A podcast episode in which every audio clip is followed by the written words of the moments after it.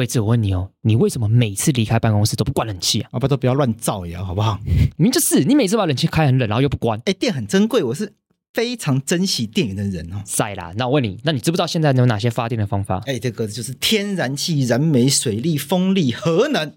哎呦，念得很熟哦。但你漏掉一个很重要的，哪一个？太阳能哦，因为太阳能感觉就不太能真的发电呢、啊。为什么？我怎么这样觉得？因为太阳能贵。成本高，效益低，哎，加上如果我们要买太阳能板来发电，没有屋顶使用权，为什么？因为大家大部分的人都租房子，不然就是没有屋顶使用权。哎呦，买了摆哪里？所以台大部分台湾人没有办法参与绿电。哎，你讲的其实蛮中肯的，这其实就是一般社会大众对太阳能板的理解。但现在有一些变化，就是太阳能板不一定只有大企业独有。一般的民众也有机会成为电力生产者哦？什么意思？我们要怎么参与？就是现在开始有公司做一些特别的事情，例如让大家购买太阳能板啊。买太阳能板后要干嘛？没错，我跟你讲，就是直接让大家买太阳能板，取得太阳能板的所有权以及相关的赋税权利。那我买到太阳能板上面，太阳能板所产生的电力就归我吗？没错，就是这样哦。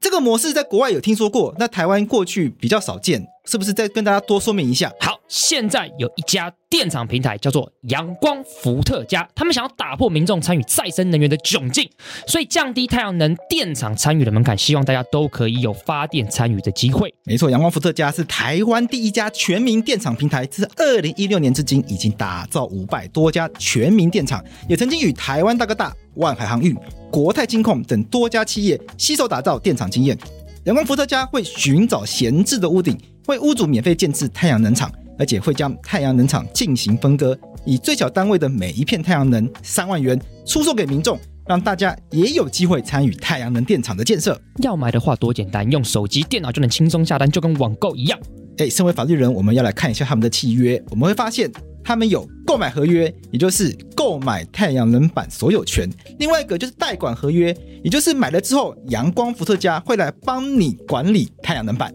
整个过程就是你会付钱给阳光伏特加，然后他们会帮你卖电给台电或者绿电的买家，对方当然会缴交电费，然后阳光伏特加也会把电费转给你，会有预期内部报酬哦。这是因为阳光伏特加会跟台电签订二十年购电合约，消费者可以上网看他们所提供的内部报酬率收益，目前大概在四到五趴之间。哎，不过大家要注意到契约有提到相关风险，例如发生天灾导致太阳能板坏掉，哎，那就可能只能领到保险金。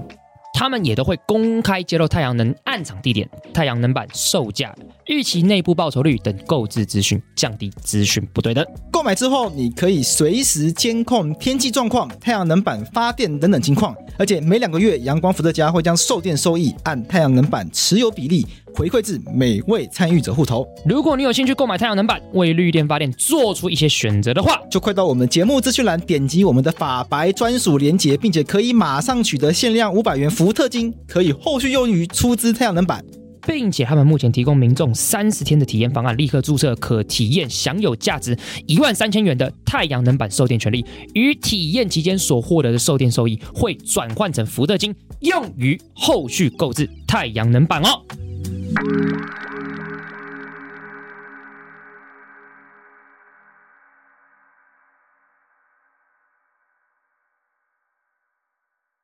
我是贵智，你现在收听的是法科电台。所以这本书是一开始就预计要做成书吗？没有，一开始应该说我们一直在关心毒品的议题，哦、可是就是花了蛮多时间来克服，包括你刚刚说的，就是怎么样接触到运毒的人，对，然后怎么样去，就是包括二零应该是二零一五年吧，联合国毒品。与问题办公室，他们应该二零一六年，所以我们其实就是不断的在想说，怎么样去把这个前前面的这个产业链也可以补上来，花了蛮多时间，约访也花了很多时间，然后再加上三年的疫情，比如说二零二零年，我们本来想要自己去呃，就是金三角，可是疫情下你就是没有办法飞，对，那我们只能跟呃当时的缅甸的记者，还有大马的记者合作，还有印尼的记者，所以我们也。用这样的方式，透过跨国合作的方式去解决我们自己没有办法飞，就请他们去吗？对啊，可是像缅甸记者自己也没办法去，因为疫情下他们封锁的更严重。那最后我们就是跟马来西亚和印尼合作，所以在第一部分的呃关于产业链的部分。嗯嗯。那大家是分工吗？像富年是分分工什么样的部分？我比较是人的故事，比较是后端的复归的一些，就是可能像是戒瘾的治疗，或者是戒瘾的一些社区，那或者是可能比较性别方面，例如像女性的成瘾者，他们复归的一些历程。嗯、是，嗯，那富年有帮助，包括一些法律上的。对，缓护疗的部分，嗯、对，然后观察乐界，然后戒治的部分。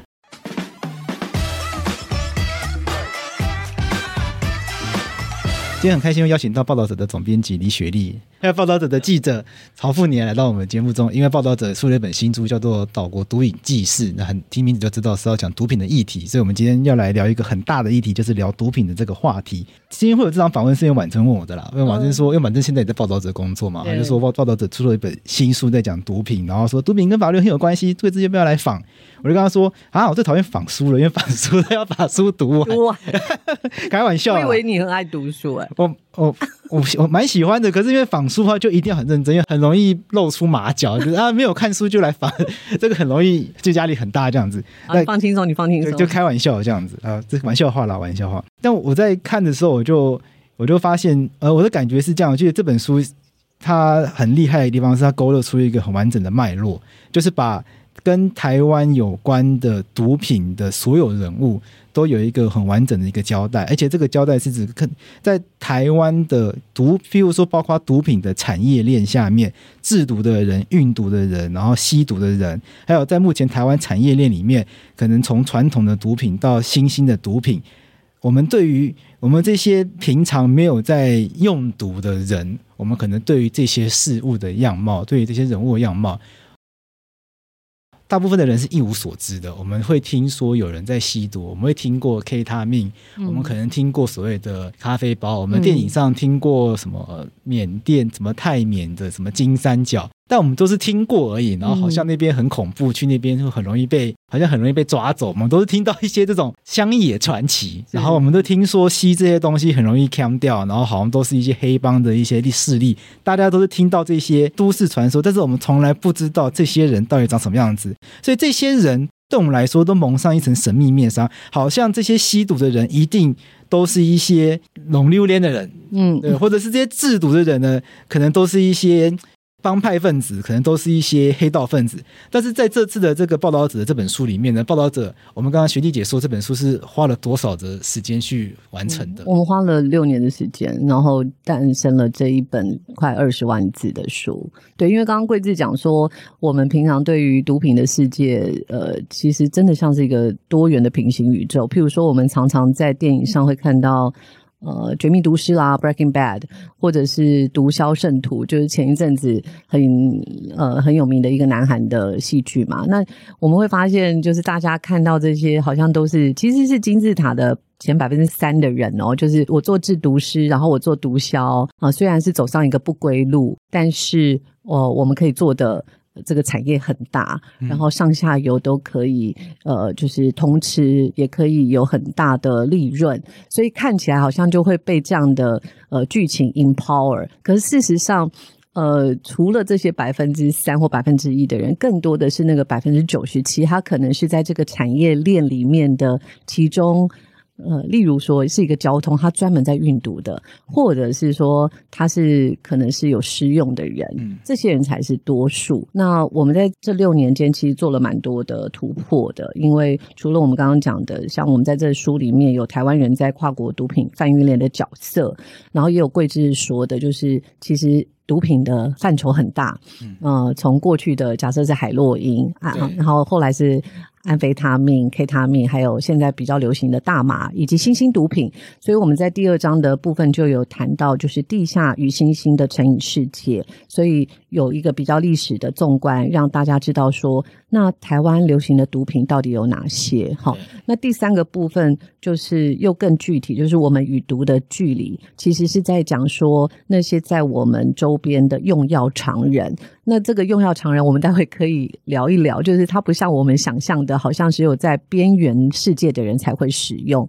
它可能会很突破 你的想象，是有正常工作的人，其实可能都有在施用的机会。那第四个部分，呃，是在谈到底是毒还是药，到底是呃，这个是贵智的这个守备范围，到底我们现在法律是对于施用者是。用罪犯的角色来看，还是用病犯的角色来看？因为，嗯、就是这二十年来，国际还有台湾都在探讨，就是我们怎么样来看使用者的角色。那最后一个就是毒瘾和药瘾者的复归之路，就是其实使用者蛮多的哦，他们也许没有牵涉到制造、运输、贩卖，可是那这群人，我们是要怎么样处遇？是要进到监狱？进到矫正机关里面戒治，还是说多元的社区处遇？大概是我们呃，就像贵姐讲的，就是有很多不同的面向。这也是为了为什么要花 六年的时间，因为光是要找到贩卖者、施用者、交通者，以及了解到不同法规在近年的多年的变化，就花了我们非常非常多的时间。像我在看的时候，我第一个觉得很震惊的事情是，我不知道它的规模这么大。我因为听众还没有看这本书的话。有些听众可能平常有看报道者的文章，可能已经知道我在讲什么了，因为这本书里面有很多的文章是从报道者的平常的调查报道继续延伸，做更大规模的改写。所以平常有在关注报道者的文章的听众朋友，我非常建议大家可以买来看，因为它它的内容已经比他们之前报道做更多。那如果之前没有在看的，那就更需要，那就更需要知道，因为我想我就像雪莉姐讲的，我们平常真的对。毒品的议题真的知道太少，那这本书会颠覆我们的想象。譬如说，我们连毒品从哪里来这件事情，我们这人就都完全不知道。像我完全没有概念是哦，原来毒品它已经是一个国际的产业链。那当然，我们都可以想象毒品会从外国被带进来这件事情，当然是猜得到，但是没有预料到是它竟然是一个跨国企业般的运作方式。嗯，可以帮我们介绍一下吗？好，其实这个就是呃，随着时间的延伸。还有全球化的影响，你会发现，大概在亚洲、欧洲、美洲都有自己的路线。譬如说，呃，在美洲的部分，就是墨西哥跟哥伦比亚，它就是重要的生产的地点，那它会往北美洲运送。那欧洲的话，你就会发现说，在阿富汗和叙利亚就是一个蛮重要的制毒的核心。那最后再经过中东阿拉伯到了欧洲，也许荷兰就是一个大宗哦。那在台湾的部分，我们在做系列调查报道的时候，曾经不断的在问，因为在联合国的毒品与犯罪问题办公室就曾经在二零一六年、一七年都不断的点出台湾是一个 significant role，就是重要的角色。那那时候我们就呃去。花了蛮多时间的去采访了做这个研究报告和调查的一个在联合国工作的南韩刑警，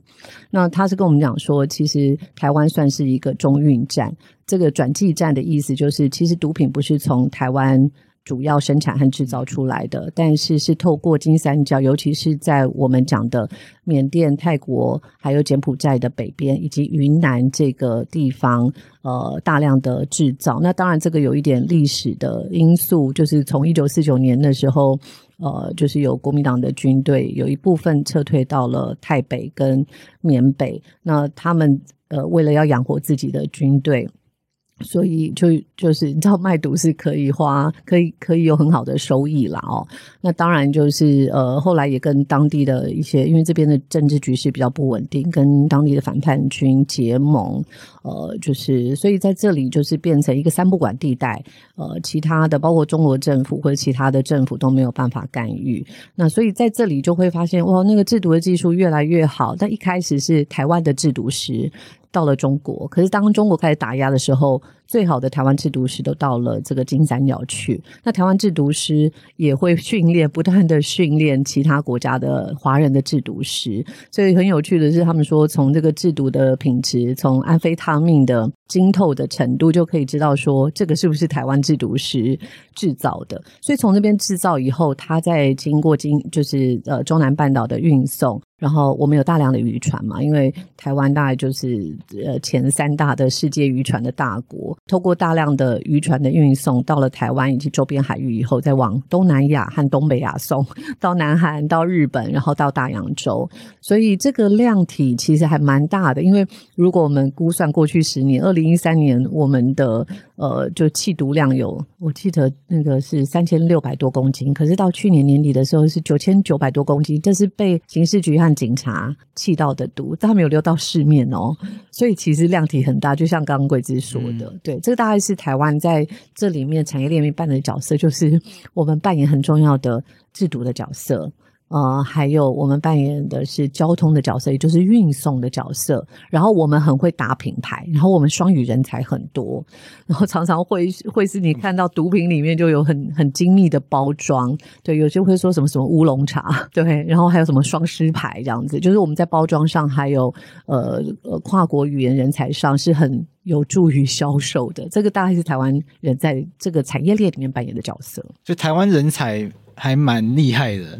就在这个毒品的这个国际市场上还蛮有竞争力的，这听起来蛮讽刺的。对，但是就是说跟我们所看到的电影那种毒枭大战可能会比较不一样。我觉得在华人还有在东南亚的这个我刚刚讲金三角，一直到呃华人和台湾人的角色，它比较像是一个蜘蛛网式的，也就是每一个节点都有一个呃他比较擅长的人在扮演这个角色，他比较不是说我自己。某一个人像大毒枭一样把这个东西涵盖起来。像在书里面有提到，在台湾的屏东有一位大毒枭，嗯，我突然忘记他名字，林孝道是不是？林孝道可以帮我，就说他好像有掌握非常多的知道运毒的方法，所以他靠这方式赚非常多钱。他自己也是制毒师，然后后来被台东地检署侦破。对，因为林孝道的案子就是看起来就是一个大叔样，然后。你也看不出来他是那种大毒枭，可是因为他有蛮多的呃船只，嗯、然后他可能也会跟包括菲律宾或是其他的东南亚的岛屿，可能会有一些民兵组织，就是透过呃我用毒跟你换换枪支，然后让你上船来呃就是保护这一批货。那我觉得林孝道比较呃厉害的是从他从一个制毒师傅，然后变成了一个。有一点像是他有自己的毒品王国，那他可以在中间，就像我刚刚讲，他可以发挥到极致，是从制毒师，然后到运输，他可以控制这个运输的这个角色，因为运输其实冒非常大的风险，譬如说金三角一公克的安非他命可能是。几美元，或者是呃一美元吧，我记得一两美元。可是你卖到日本，可能就是可以卖到四百五十美元，或者是五百美元。这个是极大的暴利，一一美元变成四百多美元。对对对对对，一公克。嗯，所以你就可以知道说，这个在化学工厂里面制造出来，可是它要经过陆路，然后它可能要收买和呃，就是收买很多的人，所以它一路。一路过关斩将，对对对，可能贿赂很多官员才出得来。对，然后甚至他们像李孝道就发明了一个，就是说，如果呃这批货被吞了，或者是在海上，因为他们都有一个断点嘛，海上他就放在一个暗礁，或者是用 GPS 定点，你再去用其他的船接货，他会 guarantee 这个买家说，如果这一批货被查了或者是掉了，他可以在。全权的负责，再给你一批新货，所以你可以看到那个暴利在哪里。对，这里是风险很高，但是获利率、暴利也非常高的。对，那为什么会有人愿意帮忙做这些事情？因为在书里面也有提到，台湾人有不少的人也在帮他运毒，然后最后就被其他国家的人抓走。贵子就是有很多人，他没有我们那么 lucky，就是像。疫情中间，你会发现有很多人失业了。嗯，嗯，那或在疫情之前，台湾远洋渔业就有一大批的渔工，基本上他就是没有办法有比较好的收入，因为整个远洋在枯竭嘛。哦，呃，所以我们自己也到了。就是在疫情的过程当中，要完成这个调查报道的时候，我们就发现，以印尼过去几年有一百二十三位外国运毒者毒运到印尼以后，那其中六分之一的运毒者，他们被关在监狱里面，一百二十三位，其中有六分之一就是台湾人，所以这个比例其实相当高，一百二十位，一百二十三位，有六分，这大概就二十位左右，哎，对对，就是呃一百二十三位的六分之一，就是二十几位嘛，二十几位，哦，对，那印尼的。呃，毒品政策是非常严格，只要是超过五公克，嗯，就基本上你就是一定是一死刑或者是无期徒刑。所以，我们你刚刚说为什么有人愿意铤而走险？一个就是呃，他觉得这个可能是一个快钱，对，那而且它是高的报酬。如果我真的卖出去，那他们可能会想说，印尼有这么多的岛屿。我应该不会这么不 lucky 的被抓到嘛，好、嗯，这是一种，所以是有些在绝境里面的人，他不得不做。那第二种是，我觉得是比较年轻的人，其实，在很多，我想贵智可能也很关心的是年轻人的处境。像我们在过去几年也有去到明阳中学去看到那些跨国贩运毒品的交啊，嗯，这些在明阳中学表示他。来台湾运毒的时候都不超过十八岁，那问他们说，难道不知道自己运的是什么毒？很多人是不清楚的。很多小朋友从国外帮忙运进来，对，他就是哦，有人给你十五万块的新台币，让你免费到台湾去旅游四天三夜，但是会要你包裹，譬如说在。脚上或者是肚子里，甚至他可能就塞肛门，就是运毒进来。那有些会知道自己在运毒，可是他不知道自己运的是哪一种类型。可是，一二三四级毒品，其实那个惩罚就差别很大，度差非常多。对，那这是一种，所以我们看到在跨国的运毒是蛮多年轻人的，就是就是我们讲的是这个叫焦啊跟呃小蜜蜂嘛，哈。嗯小蜜蜂就是在台湾的，那台湾有些人就是去运个几一公克的安非他命或 K 他命，或者是他就卖咖啡包，那他拿到的钱非常少，可能就是两三百块，或是运一次八百块。可是他也想说，反正我也不会被抓到，嗯，哦，就是那种侥幸的心情。所以你说为什么有人运毒？是他也不清楚这个到底有多严重。那他可能也抱着一个我不会被抓到的心情在运毒。那第三种就是他自己有施用啦，嗯，那有施用以后他就需要钱，他需要钱，因为他钱都花光了，所以他会透过运毒也自己使用的方式。那我就直接切入一个问题，就是我们刚刚在讨论的是运毒品生态系里面制毒跟运毒的这两个面向。那我想很多听众朋友会觉得，这个就最最无可换啊，因为你们就因为大家都知道这是不对的事情，制毒的人一定知道自己在做的是不对的事情，运毒的人你侥幸，嗯，抱着侥幸的心做这件事情，那你抓到你被抓到，不就是应该要接受处罚吗？那为什么报道者会觉得这是一个议题，可以有值得讨论的地方？嗯。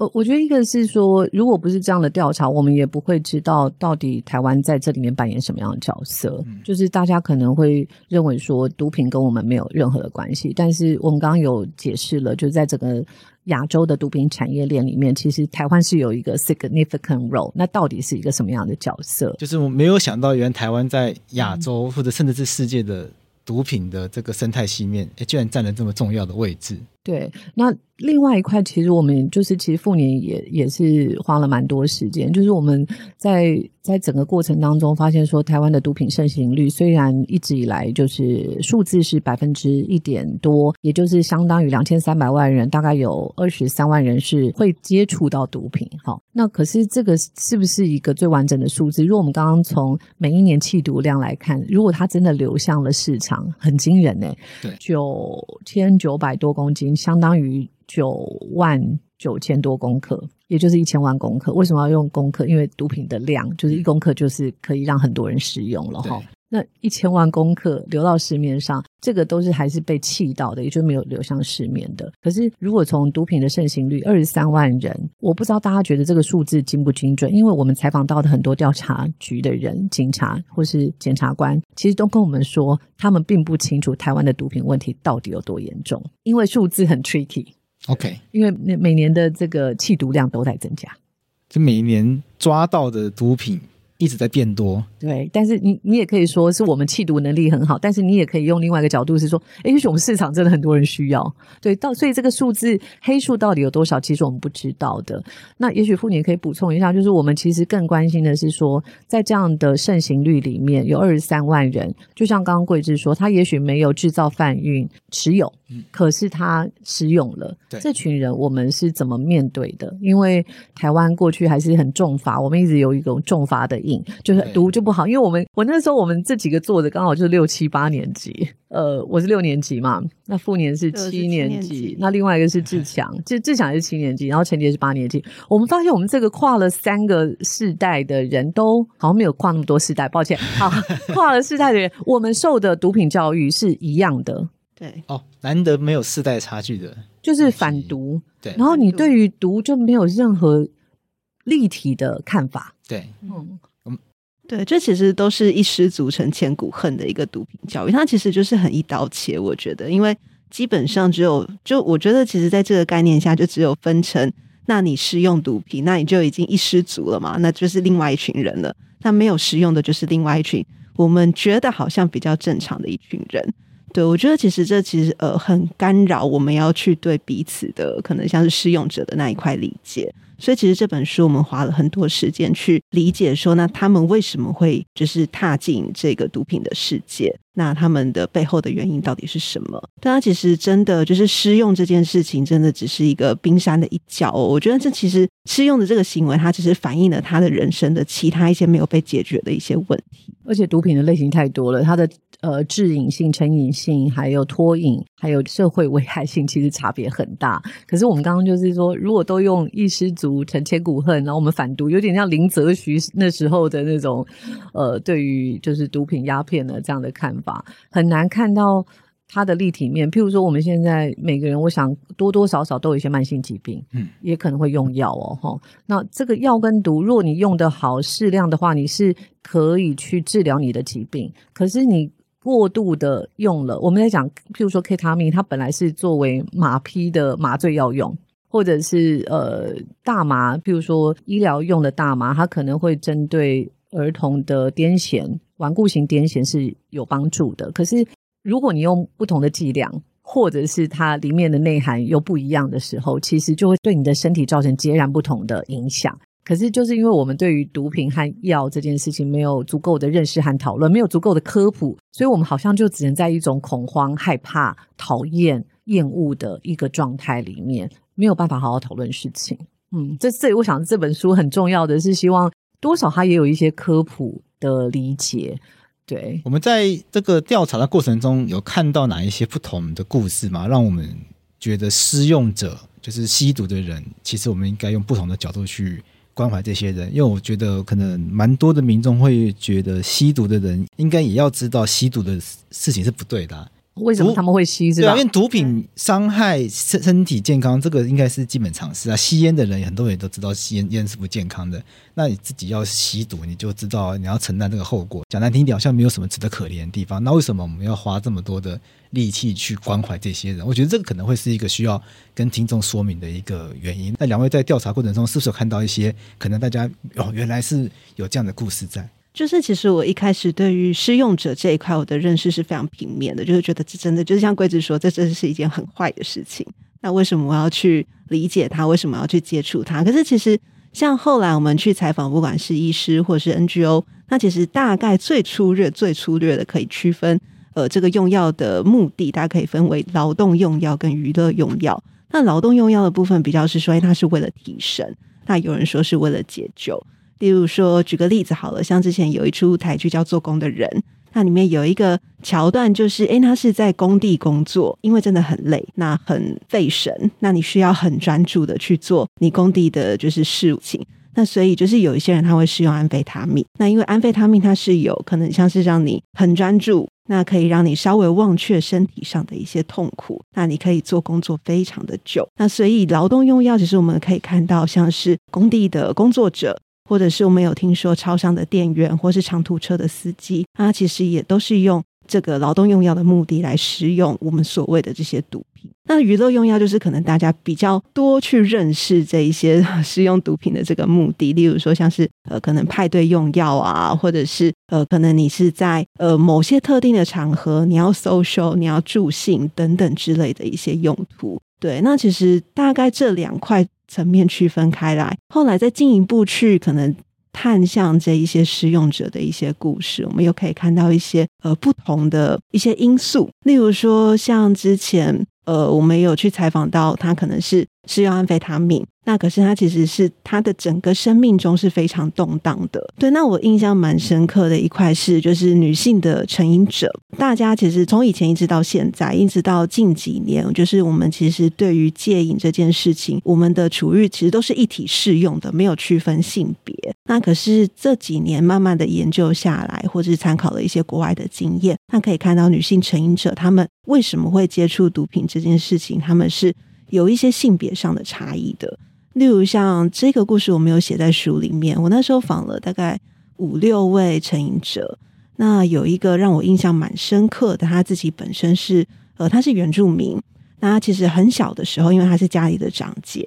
那他需要出来维持家计。那他后面有很就是下面有很多个弟弟妹妹。那他那个时候是出来呃，在一个原住民的舞团跳舞。那很年轻很年轻，那就是赚钱就是供给家计这样子。那有一次他在呃表演的时候，他不小心从比较高的地方摔下来，那伤了他的脊椎。那可是没办法，还是要继续跳嘛，所以就好朋友就跟他说：“哎，那你就用用看这个，呃，应该是安非他命吧？我记得就是说，那你可以暂时，大家就开始用了。那用了之后，就越来越就就用量就会越来越大嘛。那后来就进入了一个成瘾的状态。那其实呃，女性很多她的毒品也好，或者成瘾物质也好，它的来源很多都是她后来成瘾之后，她接触的人际圈，可能像是朋友或者是男朋友。”去供给给她，那她基本上就是可能这一些毒品来源是源源不绝的，那她其实就是继续沉浸在里面这样子。这里面其实可以又稍微看到一些女性成瘾者她们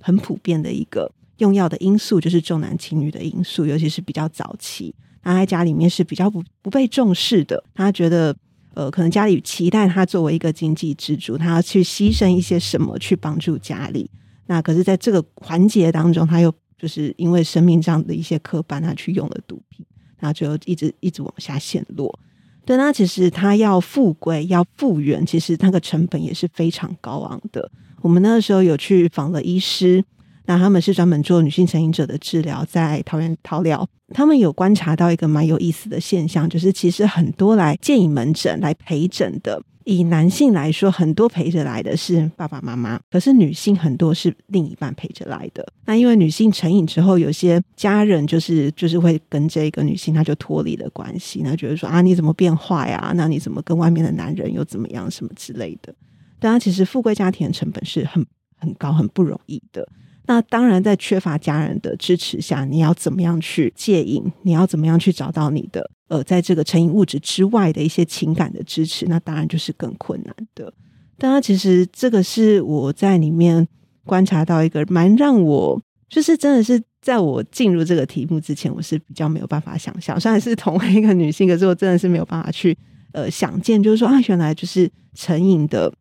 呃，这个背后它是有这么多的一些性别的因素。就我觉得每个地方真的会接触毒品的人状态可能都不太一样。譬如说上一次我跟呃冰毒的导演赵德胤有过一个讨论，那在他的家乡是在缅甸嘛，在缅甸的北边就会发现说，其实那生活是很辛苦的。大家真的要翻转命运，它只有三种出路：一个是去挖玉石，那个是很寒冷的天气，你都要。潜到水下面去挖的，然后第二个就是偷渡到呃其他的国家去打工，然后第三个就是卖毒。嗯，那在那样的生活状况下，其实连农民生病有外伤，他可能都是马上是透过罂粟花或者是鸦片、鸦片膏来帮自己，因为没有没有医疗，他医疗是不好的。嗯，然后像联合国的疟疾的这个药也都不一定进得去，所以像在那边，你就会发现说，施用毒品好像变成。呃，一种不得不的选择。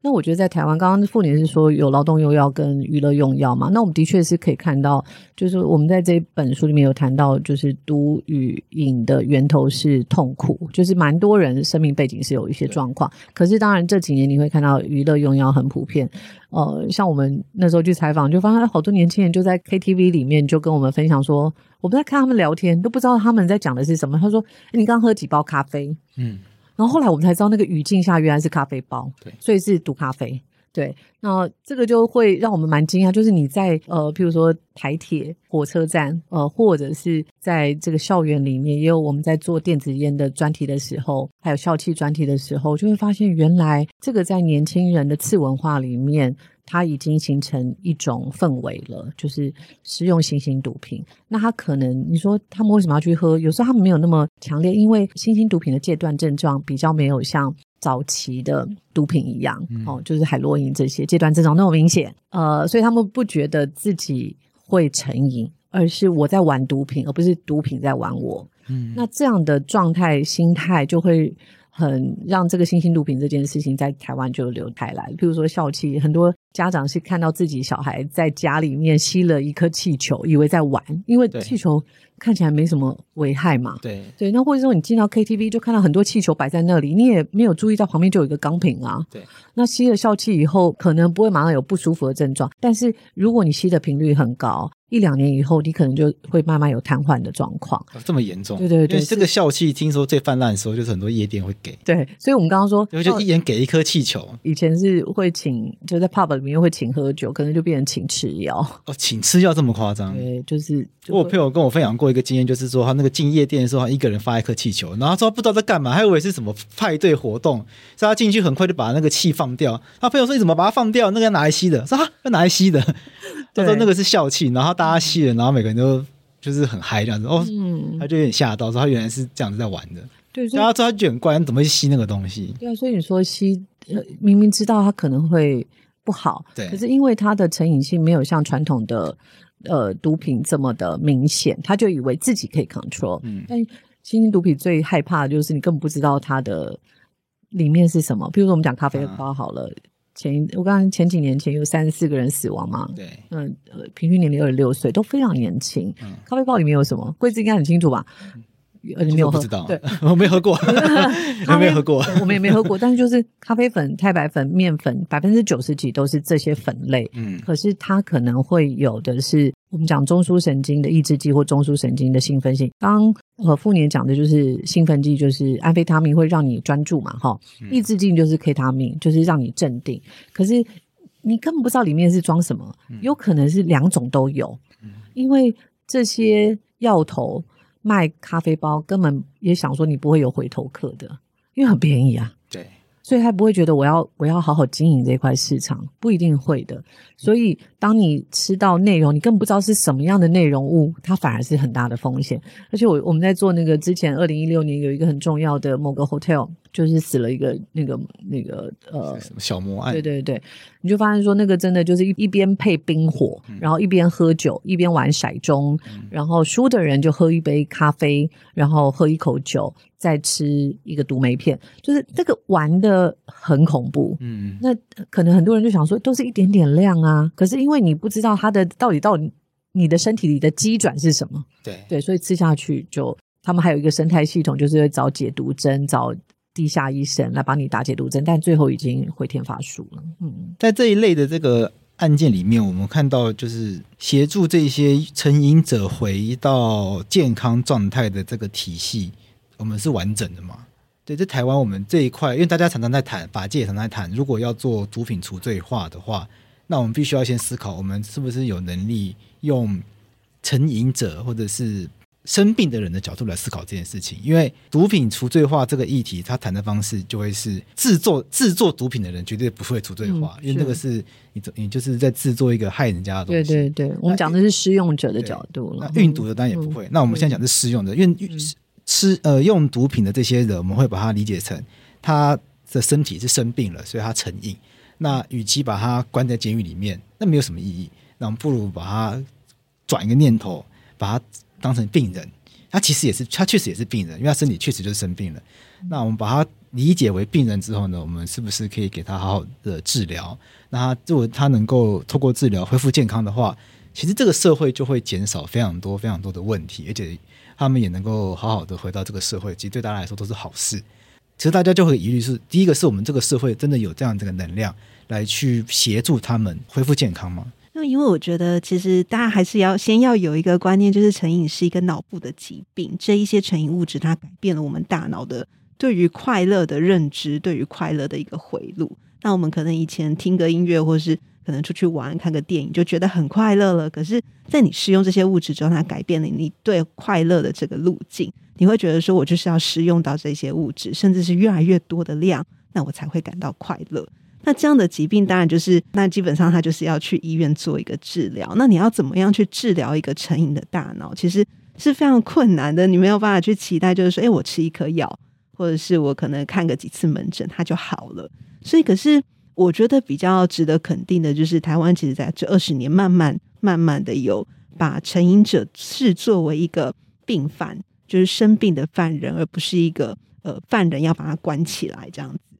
那可能我慢慢就是从呃，例如像可能大家觉得还是做得很不好的，可能观察勒戒或强强制戒治，我们现在有更多的机会让这一些呃成瘾者，他可能后来隔了几年再次施用的时候，他不用再进到监狱里面关，他是有可以走一个。观察乐界的一个所谓强制治疗的一一个方式，那在监狱在乐界所里面，他还是会有，例如像医师或者心理师。那当然就是乐界所里面人还是很多啦。你要乐界所还是很像监狱的样子，还是基本上还是把人关起来。可是他基本上不用进到，就是说我们所谓监狱里面，就是可能关个几年，那他的人生基本上就是就就就是在里面了。嗯，对。那这个是就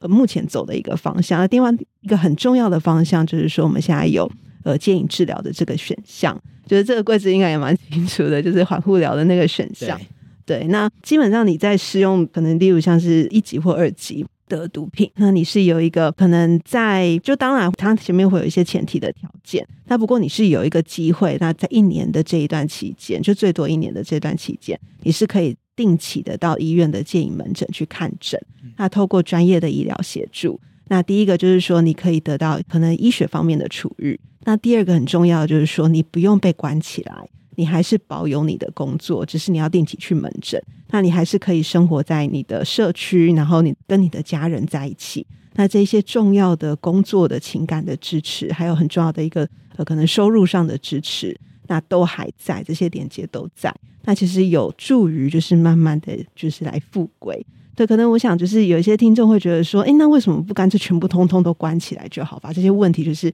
阻绝于我们的视野之外，这样也比较简单呐、啊，也比较简单，这是成本最小的这种方式。对，可是要想到就是说，其实像这一些人，他们断开了原本所有生活当中比较健康的连接，嗯、那他可能你你说被关个，例如像关个七年好了，那出来之后他要怎么重新回去找工作？那他的前科就这样背在身上，那他的雇主会去怎么样来想他？但其实呃，他没有办法回到一个比较正常的一个生活，当然就是。可能又会再回去，就是寻求物质的慰藉嘛，就根本不用想七年，那个观察乐界就两个月，就发现很多人是因为观察乐界两个月，他要跟他的雇主说什么？说我吸毒，然后我要被观察乐界，这个其实现在还是很大的污名。即使我们认为他是一个病犯，多数人是没有办法接受的，所以他一定要找个理由。然后两个月以后，他你说雇主可不可以接受？对，所以不用讲到那个他要进到监狱那个部分，嗯、是光是观察乐界，他就要花很多的力气去去解释为什么我要消失两个月。对，所以我觉得要持续的让，即使是不管是三四级毒品，那 就不要讲一二级毒品，三四级毒品的的这些人，能够在一个可运作的范围。可正常可运作的生活节奏里面，对于成瘾者来说就是非常困难的。那他的家人、他的雇主或者是他的朋友，能不能够接受他在这个成瘾的阶段，他在戒瘾脱瘾的过程没有办法维持一个正常人的运作？我们是不是有那样的余裕和可能的包容的空间，去知道说这个会复发？那我们。有这个能量，我们有看到一些故事吗，就是觉得这样子的重要性，就是为什么我们应该要让这些人尽量去维持他正常的生活，或者是因为我想，可能有有些人会觉得说，哎，这也是一种处罚，就是谁叫你要做这些事情？可是使用者如果没有伤害到别人，嗯，我就说我们有什么样的权利说？你要被惩罚。呃，报道者在调查过程中，我想会看到很多真实的故事。有没有一些故事是可以分享给我们听众，或者是书里面有提到的？就是我觉得这样子的一个做法，它可能真的会比较好，比较重要。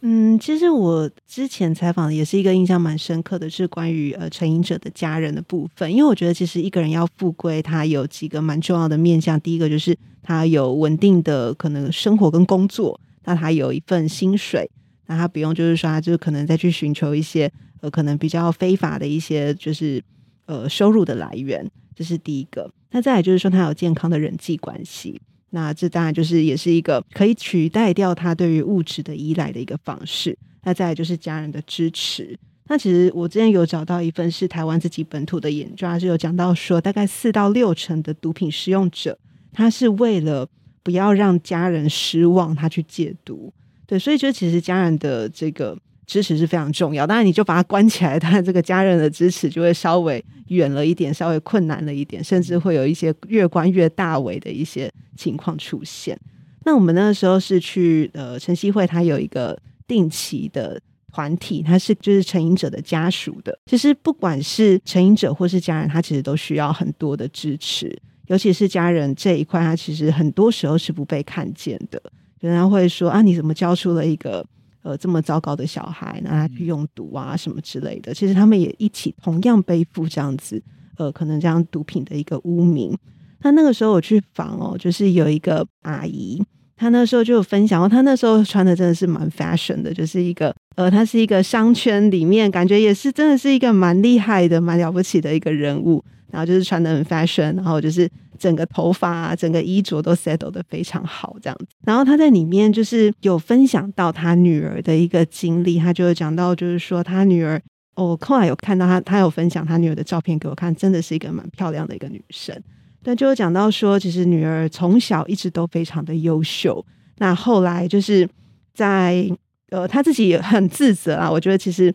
很多成瘾者的家属，他会有这样的自责，他就觉得说他自己太忙于工作，他又是单亲妈妈，那可能就是给了女儿很多的物质支持，可是就没有给她足够的一个关爱，那导致她后来就是去外面找了其他方面的可能有友谊的慰藉，那就开始接触了毒。那其实，在戒瘾的过程这段这段期间，真的非常非常的辛苦，母女之间有非常的纠结。那他从一开始一定是舍不得女儿去被关嘛。所以他就是可能就是把女儿送到国外啊，然后送到了呃，就是先到国外住了两年。那结果回来之后没多久，哎，女儿又开始在用药，那这个就没效了。那后来他就想说，那是不是他就不要给女儿呃，就是少一些物质的支持，例如说可能像不要再给她零用钱啊等等。可是他还是会怕女儿饿到，每天会在桌上放四百块给她。那后来就是女儿就是去偷偷拿走她的劳力士去典当这样子。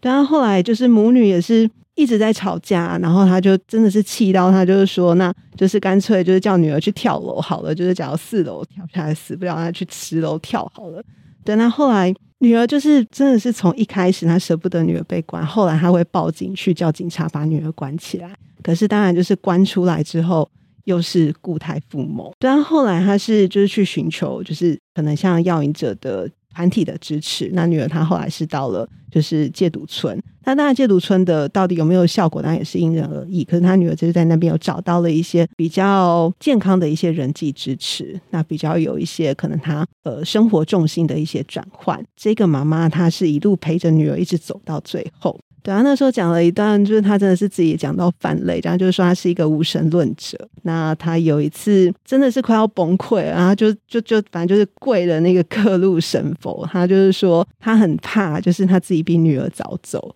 那假如说就是女儿他在他走了之后没有人照顾的话，那干脆就是请神赶快先把女儿带走。就是对他真的是求到这样子。对，可是就是也是因为他对女儿这样非常强烈的爱，然后去。给他支持，那女儿后来有所回应，那最后是有好的结果，他要慢慢的戒除这个瘾头。我我自己的想法是，我我觉得每不是每个人都这么幸运的，我们可能都在人生的某个阶段，不管是工作也许会不顺利，或者是身体不健康，或者是交到某些可能会把你影响你的朋友，我觉得不一定每个人都像我，我觉得我们可能都还算幸运的，就是工作或者是情感，可是即使是。呃，在这样的状况下，我们还是会遇到各种的问题。像我觉得这个时代就是非常的高压嘛。那有些人有抉择，有些人有选择，但是。不是每一个人都这么 lucky，所以我们也会希望，当我们陷落的时候，别人能够伸出援手。那如果我们是用比较对于施用者来说，我们不再讲制毒那些，那当然是需要被惩戒。但是从施用者的角度，他真的就像是一种慢性病，他可能现在只是短时间内。呃，他没有其他的可以发泄的管道，或者是他不知道什么样做是对他自己最好的，他去借用了药物。可是有没有可能在这个时间内，我们给他一些支情感的支持，或者是呃替代药物的支持，或者是各种可能性？有些是宗教的，有些是回归一个正常生活的节奏感。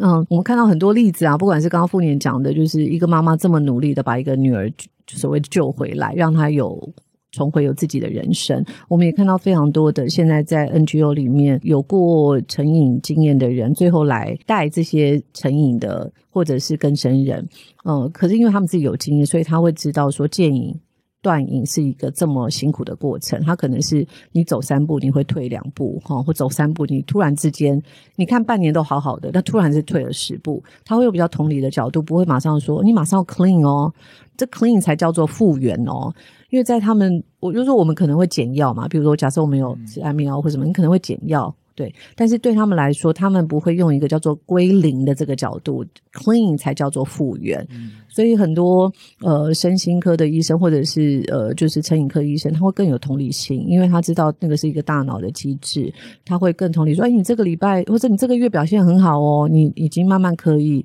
呃，从自己的生活重新做起了，你可以开始每天工作六个小时、八个小时，然后你有很正常的户外活动，然后你开始种花种草，你开始从自己的生命节奏感，呃，开始呃，就是恢复。我觉得这是一个很很重要的支持和鼓励，先不要去指责他们。对，我觉得这个就是所谓真的是把他们当病犯啦，就是当病人这件事情，我们是不是真心的认为知道说？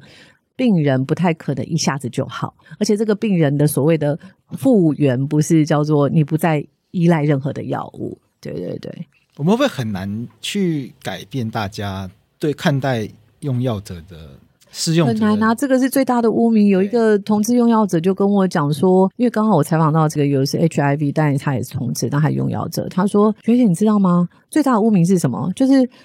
HIV 污名比同志污名大啊，然后用药者又比这两个污名都大很多。我说哇，用药者原来的污名是这么的大，因为他刚好是同一个身份都有，嗯，所以他最理解大家对于用药者的看法是什么。他有一次在福和桥被抓嘛，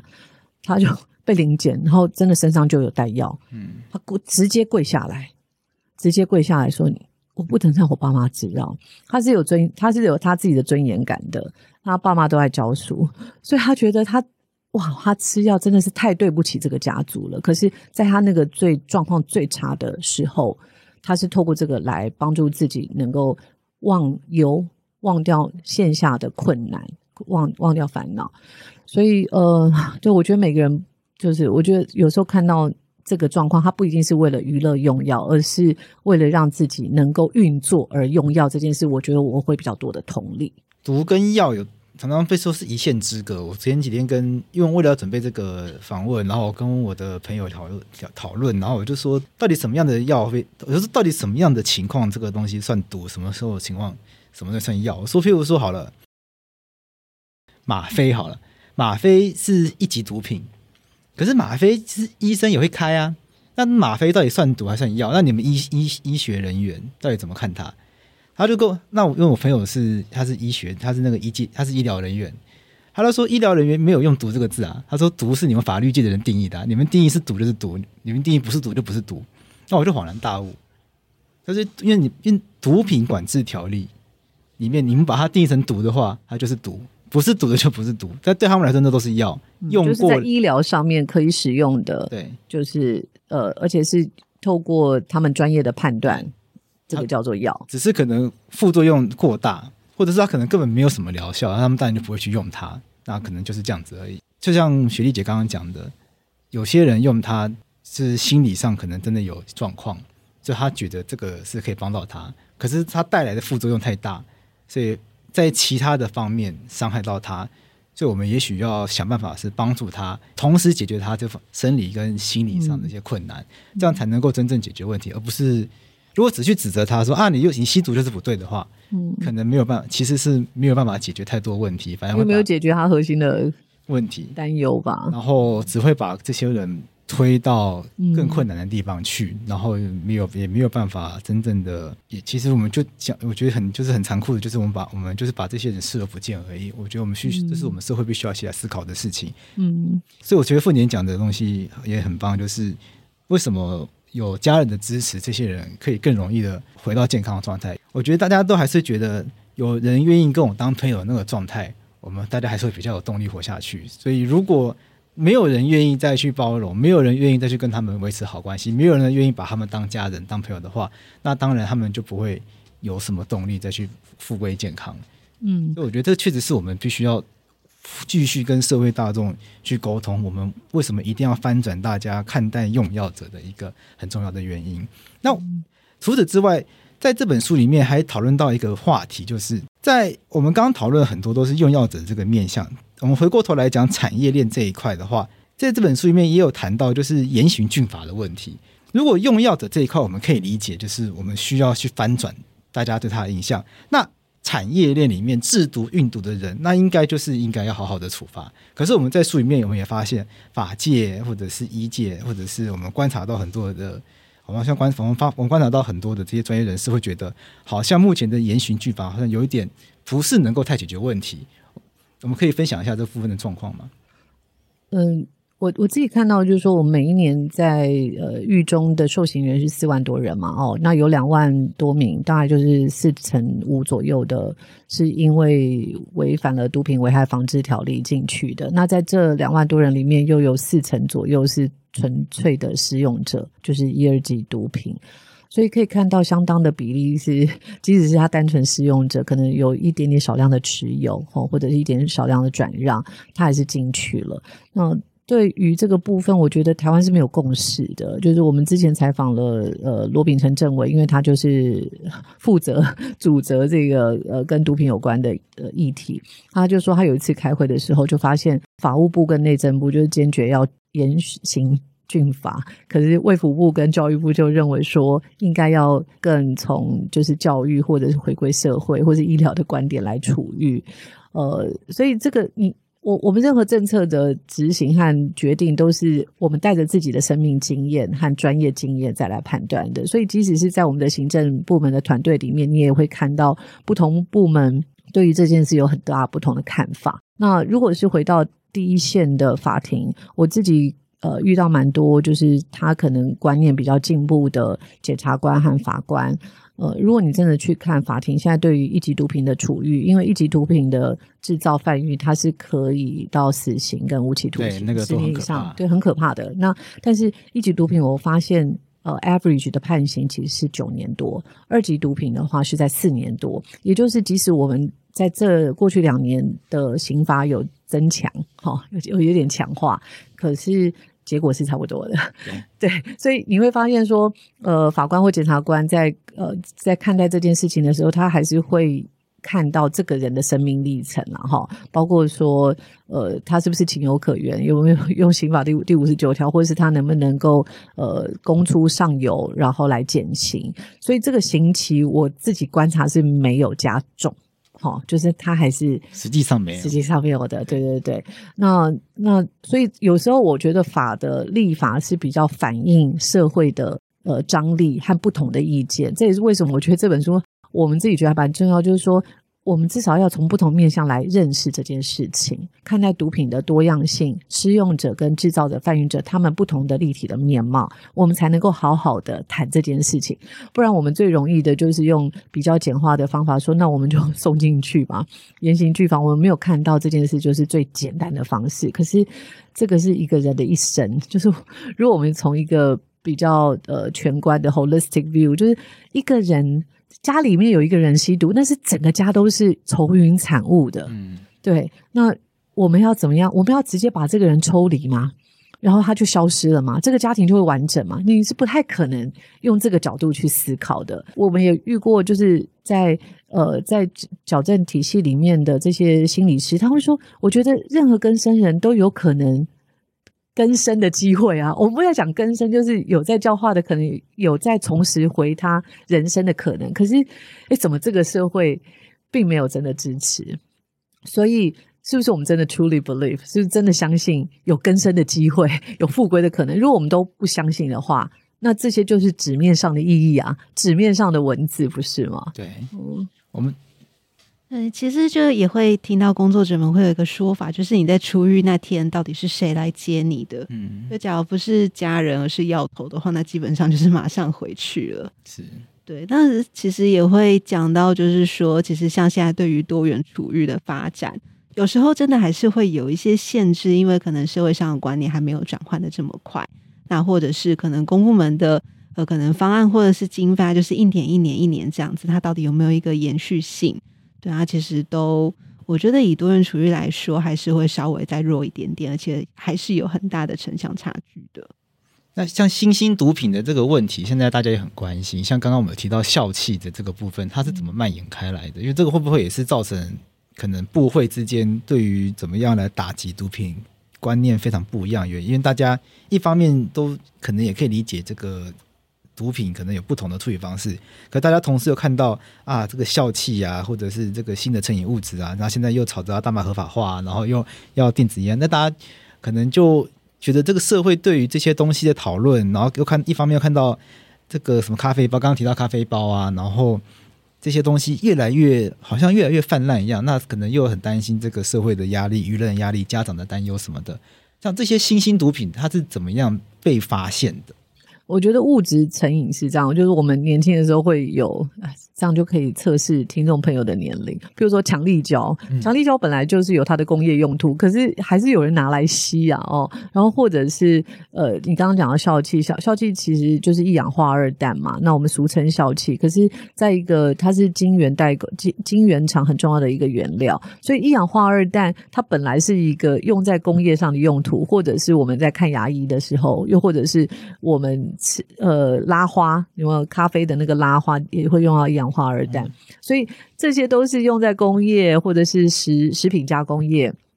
呃，医疗上的一个物质，其实物质是一个很中性的概念，嗯、所以就是像刚刚贵子讲，那毒跟药，或是一个物质，它怎么样被运用，它就会有很大的差异。那我觉得新兴毒品是这样子，因为它的化学是非常，我们叫它狡狡猾药，就 designer's drug，因为它的狡猾是说，它只要改变一个化学式，它就不会被你列管，所以这个是很多国家现在在。讲说要管理新型毒品有多困难，像现在的全世界的呃，对于新型毒品就不断在追嘛，因为这个狡诈药是说制毒的人他只要改了一个化学式，你就很难找到同样的标准品来检验它是不是毒品。呃，我记得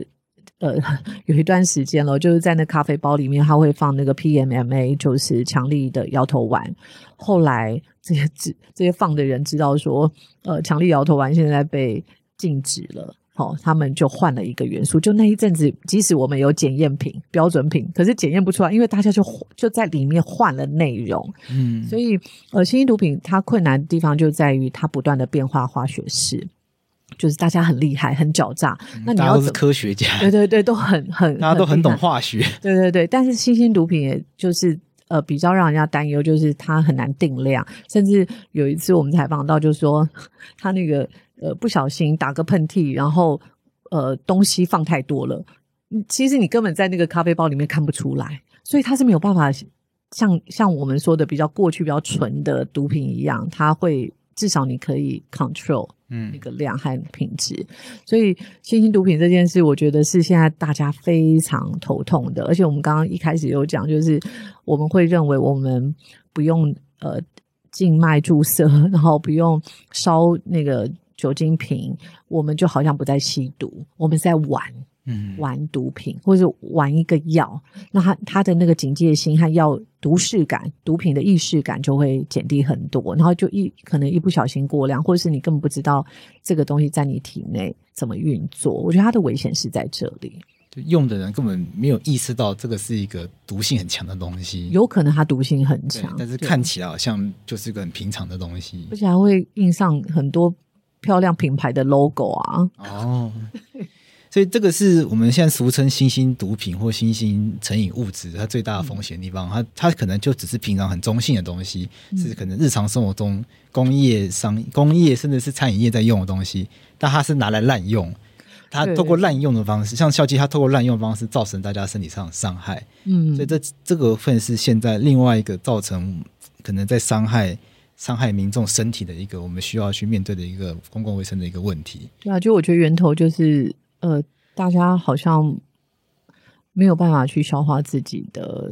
情绪、孤单、挫折，对，就是最后来寻求毒品。因为如果你有自己的兴趣，有一个比较所谓的可能理想或健康的生活状态，你会有很多的，譬如朋友的支持、家人的支持。我后来发现，就是很多成瘾者一开始觉得他自己可以 control 这个药物，但是他一吸就是很不自觉的没有意识到的成瘾了以后，他开始疏离朋友。譬如说，我们刚刚讲笑气，很多人是在 KTV 先吸了笑气，跟朋友一起同欢，但最后其实成瘾的一个关键就是他开始回家自己吸，哦，他就越来越 isolated。所以这个会是一个问题，就是就越跟这个 community 剥离，跟你的朋友、跟你的家人慢慢脱离，你就变成一个人的世界。这就其实一个是蛮蛮明显的成瘾的征兆。就最后，我就想要跟两位讨论，因为书里面有我不知道算不算另外或者是额外，就有有一个蛮。突出的章节就在讨论大麻合法化的问题，因为所有的章节都在讨论这个毒品的危害，然后或者是新型毒品的泛滥等等的，然后或者是讨论这个成瘾物质可能会带来的伤害。嗯，可是大麻合法化，它好像反过来讨论，那我们我们应该如何来面对，或我们应该如何来思考，在国内有一群人在倡议要把大麻合法化的这一个议题，这个就是一个很冲突的一件事情。因为如果我们已经认知到，呃，物质的滥用、成瘾物质或者是成瘾物质可能会带来的危害。那我们应该怎么样来面对大麻合法化的这样子一个议题？那为什么报道者会选择在这本书里面去处理一个哎看起来很格格不入的一件事情？大麻其实是我，我记得我们刚刚开始没有讲，台湾主要的毒品会是 K 他命跟安非他命，这个我们的盛行率是比很多国家都高的。但是现在除了刚刚桂子讲的新型毒品，另外一个就是大麻正在台湾有流传，但是使用量其实也蛮大的。对对对，因为我们还是回到那个物质本身，就是。呃，毒跟药之间，这个富年可能更有研究，就是在医用大麻跟娱乐用大麻这个部分一样嘛？它到底是一个医疗的效果还是娱乐的效果？那其实一开始是在呃，我记得好像是二零二零年吧，那时候我们一开始会写大麻，是因为它在国内的药用那个时候是有呃准许，就是假如是治疗顽固性癫痫。那这样特殊的疾病，它是可以用大麻里面的萃取物来做治疗。那其实大麻是一个有五百多种物质在里面的一种植物。它其实一开始在人类的历史上原本是药用的一个用途，但后来因为它变成一定程度的滥用，所以开始被各个国家禁止。那这个滥用的过程，当然还会有一些很复杂的一些政治方面的因素，像美国那个时候是用大麻来打击，就是。呃，他们眼中所谓的移民，因为这些移民抢了墨西哥移民抢了他们的工作，那墨西哥移民又带了很多大麻文化来到了美国，所以他们透过打击大麻来打击这一波，就是呃移民那趁机转移他们那个时候自己美国社会里面发生的一些问题。它其实为什么会从毒变成药？为什么会变成这么强烈强烈的管制？它其实是有一个历史的脉络在的。它后来就是。呃，变成全世界就视大麻为一种很有害的一种毒品。那可是它其实后面的脉络是非常非常复杂的。例如像台湾那个时候，它是呃取大麻里面，呃大麻它有分两，就是最主要两种，也是我们可能最常听见的一种是 THC。那 THC 它是可以让人的意识形态改变，就是会让你呃所谓很嗨啊，或者是。呃，让你很就是放松啊，类似像这种的物质，它会改变你的意识形态，这是 THC 发挥的效果。那另外一种物质叫 CBD，那这种物质讲它是很纯的物质的话，它被萃取出来，经过化学的一些呃，就是制作的话，它其实是不会让你成瘾。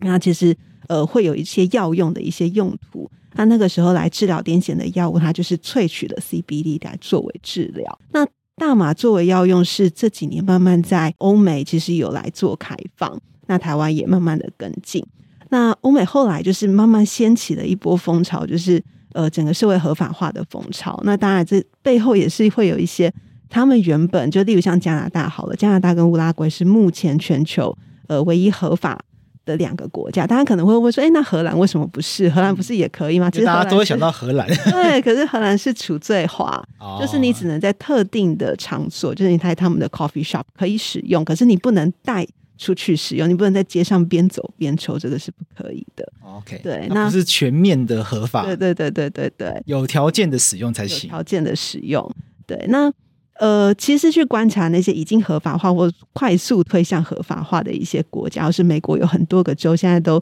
推向合法化的一个进程，其实是他们在呃社会里面原本就很流行，就是大麻，它有人会说它是一个入门毒品嘛，可是其实入门毒品后面的原因是因为它其实原本在社会就很好，就是你就算它是被禁绝的一种呃一种毒。可是你还是没有这么困难就可以买得到，所以它会变成可能当地的一个入门毒品。可是它在台湾就不见得，因为在台湾就不这么好取得。对，那呃，大麻的话是在呃这几年，因为其实像像加拿大，他们第一个是他们很流，已经蛮流行的了。那再就是说，它背后有很大的一块呃经济收益，就是大麻的滤金，就是像不管是。呃，像我前阵子去，就是因为另外一个题目关系，我去洛杉矶出差。那当地就是很多，呃，因为加州基本上大麻是合法的，不管是娱乐或是医疗都是合法的，所以你可以看到街上有一些大麻的商店啊，就是非常的，呃，就是，呃，他就是卖了很多，就是包装非常漂亮、非常流行感的一些大麻的产品。那你要经过很严格的身份查验，你才能进去，呃，去逛去看。那可是你要结账，你要买，他又会再查验你的身份，再查一次。对，他们可能就是呃，透过这样的管制的方式，让一群有呃可能适用需求的人，他去买得到这一些东西。对啊，背后带来非常庞大的税收的收益。你可以看到大麻的税在呃美国一些已经合法的州，为那一些州带来非常惊人的一些营收。那在这样的高收益的驱动之下，其他州也会有压力，所以那我们是不是也要开放？那或者是像掏这个绿金潮，快要掏绿金了。对，那像泰国也是，大家可能也会，就假如有关注到这个议题的话，可以看到大麻的在泰国应该是医疗的合法化，可是因为家里每个人可以自己种植很少量的大麻，所以基本上它是一个可以说是全面开放的一个状态了。对，所以它。也很多，尤其是在疫情解封之后，有非常多的国际游客，他是为了到泰国去体验当地的各式各样的大麻店而去泰国旅游，那也带来非常惊人的滤金的收益。对，所以其实我觉得要去探讨大麻合法化这一块，在台湾是还没有这么容易的。所以就其实后来在写关于合法化的探讨，我在标题下的是，就是它有没有一个公民对话的可能。我们能不能先去了解说，那大麻这种植物它的复杂的历史，它复杂的用途，那在社会可能不同国家，它开放过程后面有经历的哪一些故事跟社会的一些不同？那我们了解了这些之后，我们才有办法再去呃探讨说，那台湾到底有没有办法合法？那假如我们对这个呃植物或是这个物质一无所知的话，那我们直接去跳去。合法化的讨论真的是跳太快了，因为现在国际化的，我觉得大家很爱出去旅行嘛，就会觉得说，哎，好像怎么国外开放了，台湾这么保守吗？对，所以刚刚富年就讲到那个文化和整个呃，就是后面可能会有推手啊，经济的推手。那台湾就是比较没有这样子的文化，可是又因为大家出去旅行，就会觉得，哎，好像呃，这个大麻可以有很多效果啊。但这个效果是不是真的？其实不一定有实验的认证。譬如说，是不是能够止痛，这都还不一定。但是它对于呃顽固型癫痫是儿童顽固型癫痫是真的比较有帮助的。所以我觉得你呃，刚刚桂枝说会比较跳痛的来谈大麻，实在是因为它是一个新生的议题，然后讨论它有非常多不同的面向，但是。讨论总是要对话，要有交集嘛。那我们是不是可以把这些理清楚？因为好多人都以为泰国是合法化，呃，对不起，荷兰是合法化，泰国合法化。泰国其实也只是医疗合法化，但它并没有娱乐用药合法化。可是你去到泰国就很奔放啊，因为随便进一个店，它都可以，路边就有在，就是小小的，而且浓度很高，它就是娱乐用药了。对，对，所以我觉得怎么样，真的是还是回到基础，把这些事理清，这是我们希望能够。也透过这本书能够开启对话很重要的关键。其实加拿大合法，他花了二十年吧，对不对？从对从教育怎么怎么跟呃，就是所有公民沟通这件事，花了二十年的时间。所以我也是，所以从教育开始。嗯，那如果我们连开始都没有，我觉得根本不用去谈我们想把合法化或或是除罪化。嗯，还有大家记得，千万不要把大麻带回来，它是二级毒品，那罪很重的。又不小心带上飞机就完蛋。对。可是我读完这本书的时候，我的感觉，我的感想是这样，就是因为过去在谈毒品议题的时候，就会有一个好像必然的政治正确或道德使命，是谈毒品就是要说它不好，就是要说它不对。可是这本书报道者在做这本书的时候，我觉得好像他超越这件事情，是更希望让大家知道毒是怎么一回事情，从制作到运输到使用，希望让大家去更清楚的看到。我们每一个在这个环节中的人，到底是他的面貌是怎么样？这样子，他我觉得道道者做这本书目的是希望大家可以更认识受到毒品影响的人，因为这些人会来，不管是制作还是是用药的人、使用者，他们会进入到这个生态系，就是会进入到这个圈子里面来。有些人，每一个人都有他们的原因。那我们在批评，我们过去都会很直接的批评他们。那或许到这个年纪，或许到这个时代了，我们可能要开始重新的反思过去的批评方式。或许有点太廉价，然后没有办法真正解决问题，所以我觉得报道这这本书有一个很大的帮助，是可以让我们更看得清楚他们的面貌，然后让我们可以用更完整的方式，至少至少先认识他们，我们才有办法好好的讨论该怎么解决毒品的问题。我们希望卖毒的人、制毒的人、运毒的人越来越少，那我们至少要先认识他们长什么样子，他们为什么做这件事情，而不是就一昧的指责他们。那我们我们当然也希望。吸毒的人越来越少，但我们也不是一昧指责他们，我们要去更认识他们，而为什么他们会走上这条路？我觉得透过认识才有办法开启对话。那在这个过程中，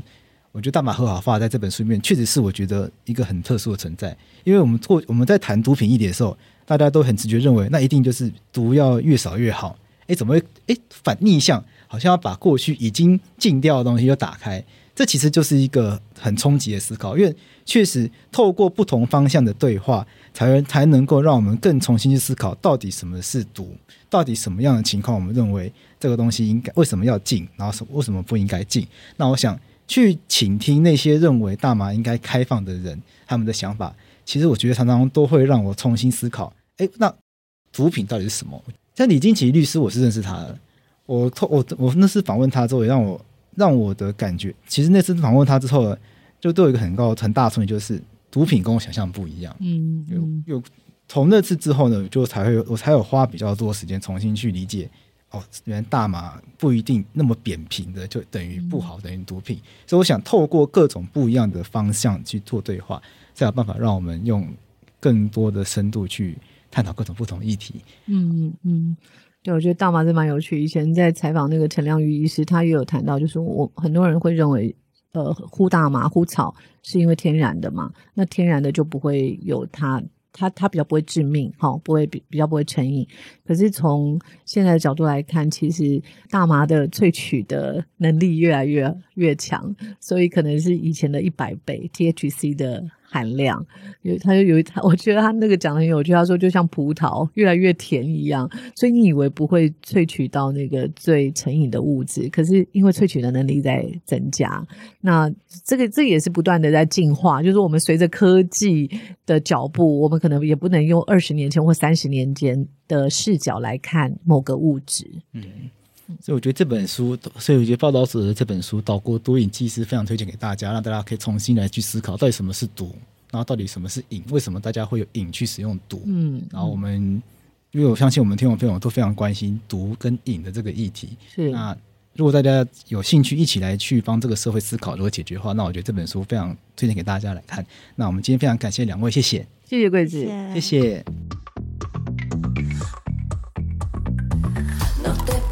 destroy